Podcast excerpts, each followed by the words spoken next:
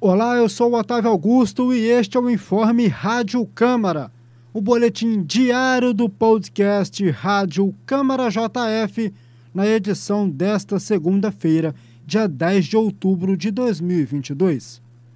E aqui você fica por dentro das principais notícias de Juiz de Fora e da Casa Legislativa.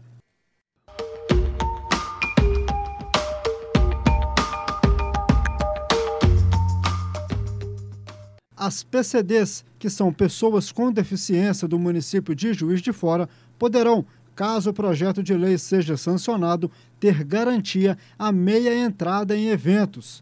A matéria integra o projeto de lei apresentado na Câmara Municipal de Juiz de Fora e passará pelas comissões temáticas da Casa.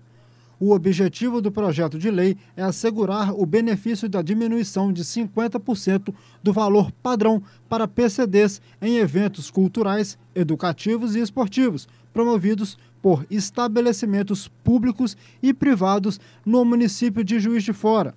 O texto justifica que a inclusão social é um dos direitos previstos no artigo 103 da Lei Orgânica de Juiz de Fora, assim como é necessário oferecer o acesso à cultura, esporte e lazer às PCDs. Pesquisa do IBGE citada na proposta afirma que existe uma relação entre deficiência e a situação precária de vida, e dados trazem que cerca de 8,4% da população brasileira, ou seja, 17,3 milhões de pessoas, têm alguma deficiência, e essas pessoas precisam ser alvos de políticas públicas. A proposta prevê ainda que, quando a pessoa necessitar de acompanhamento, também deve se aplicar o mesmo direito ao acompanhante no momento da aquisição do ingresso e na portaria ou entrada do local do evento.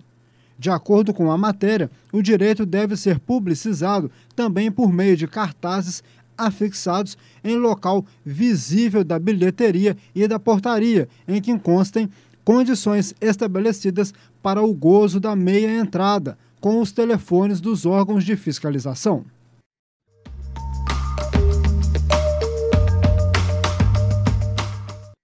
Antes de encerrar o nono período legislativo, a Câmara Municipal de Juiz de Fora aprovou uma mensagem do Executivo com o objetivo de suplementar o orçamento dedicado ao regime de previdência complementar municipal o acréscimo orçamental será de R$ 1 milhão 420 mil. Reais.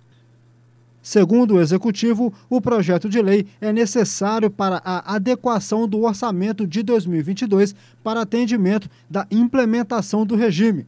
Dentre as unidades de gestão municipal que mais receberam recurso está o órgão responsável pela gestão de pessoal, a Secretaria de Recursos Humanos, com 1 milhão e 300 mil reais de suplementação o projeto de lei segue agora para a sanção do Executivo.